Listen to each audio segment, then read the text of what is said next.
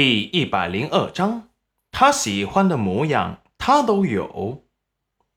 早上来帮忙的人吃的是大汗淋漓，大呼好吃，把锅里的汤都喝完了，都夸戚云染手艺好。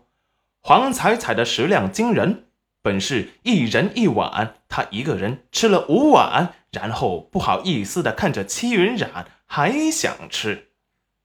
戚云染看着大家伙吃的是意犹未尽，又给他们再煮了些面条，顿时一抢而空。而黄彩彩最后抱着锅，把汤都喝了个干净，才心满意足的感觉吃饱了。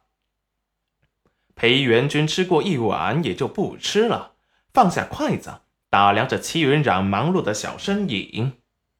他家的娘子真是多才多艺啊！什么都会，又会赚钱，又会做饭，上得厅堂，下得厨房，还有善心。嘿，他喜欢的模样啊，他都有。裴文文和裴小丫此时也来到了这里。裴文文看着裴元君的视线一直都没有离开过戚云染的身上，立即嫉妒的发狂。这么英俊的相公，应该是他的才对。她戚云染一个克夫的女人，凭什么？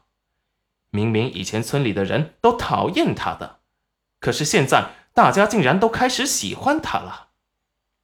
明明她才应该是大家关注的对象，为什么他们眼中只有戚云染？她的脸好不容易才养好，养好她就打扮漂亮的来见裴大哥了，可是。他站在这里来了快一个时辰了，裴大哥的视线始终都落在戚云染的身上，看都没有看过他这个方向。裴小丫虽然有些不甘，裴哥哥那像天人般的人儿，是他心中最理想的夫君。明明他那么喜欢他，他却为了戚云染来警告恐吓他，为什么他就看不到他的真心呢？看着裴文文眼中的嫉妒，裴小丫不屑的冷哼，就凭他也想配裴哥哥？眼神一转，立即有了主意。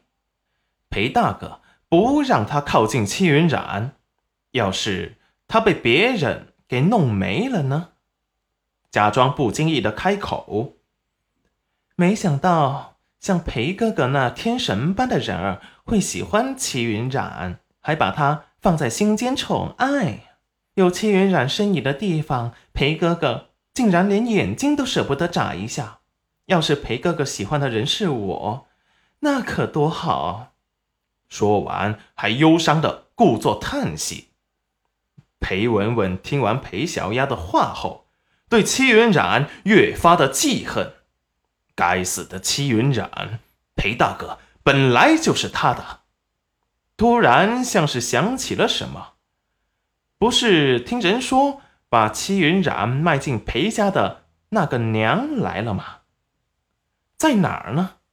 找了一圈都是村里他认识的人，发现裴母、王氏他们并没有来，立即改道去了裴家。要是让戚云染的娘知道，戚云染在裴家所受的罪，会不会大闹起来呢？他们撕破了脸皮，是不是他就有机会了呢？这样想着，立即兴奋了起来，赶紧去往裴家。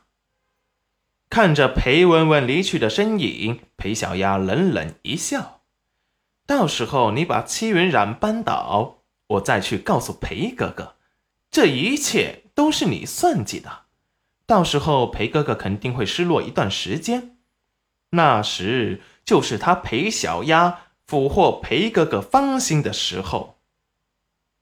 大伙吃过早饭以后，对戚云染的手艺给出了高度评价，所以做起事儿来大家都格外卖力。本是十几亩地，戚云染还以为要插上几天，没想到一上午就被插完了。